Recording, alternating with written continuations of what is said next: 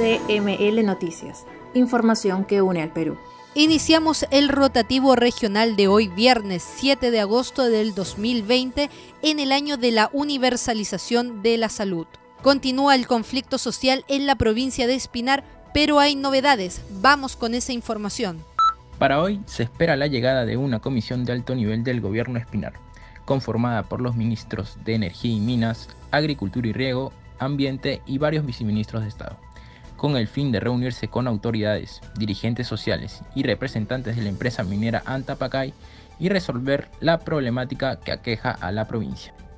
La pandemia por el coronavirus no da tregua en Arequipa y hay nuevo récord de contagios.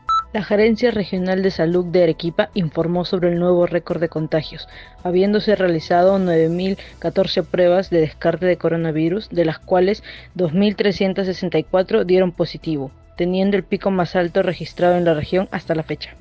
Desde Piura solicitan reunión con la Autoridad para la Reconstrucción con Cambios.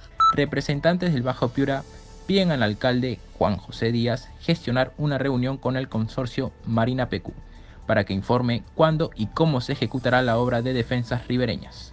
El dirigente manifestó que se ha solicitado a la autoridad de la reconstrucción con cambios, el alcalde de Piura y al Colegio de Ingenieros del Perú a realizar una reunión conjunta. Además, presusó que su preocupación se debería a que el consorcio estaría encargado tanto de la ejecución de la obra como de la elaboración del expediente técnico. También tenemos información desde la región Loreto la coordinadora de las organizaciones indígenas de la cuenca amazónica expresó su total respaldo a las medidas que tomaron 400 comuneros del pueblo aguajún.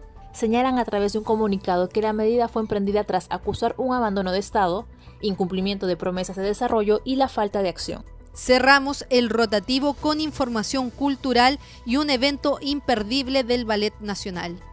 Llega Carmen, un espectáculo realizado con el Ballet Nacional del Perú que ofrece el Ministerio de Cultura. Tendrá transmisiones en vivo gratuitamente desde hoy 7 de agosto hasta el domingo 9 a través de la plataforma web del Gran Teatro Nacional.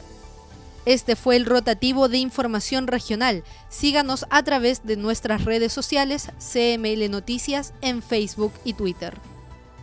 CML Noticias, las voces del interior del Perú. Noticias desde Tumbes hasta Tacna. Unimos el Perú.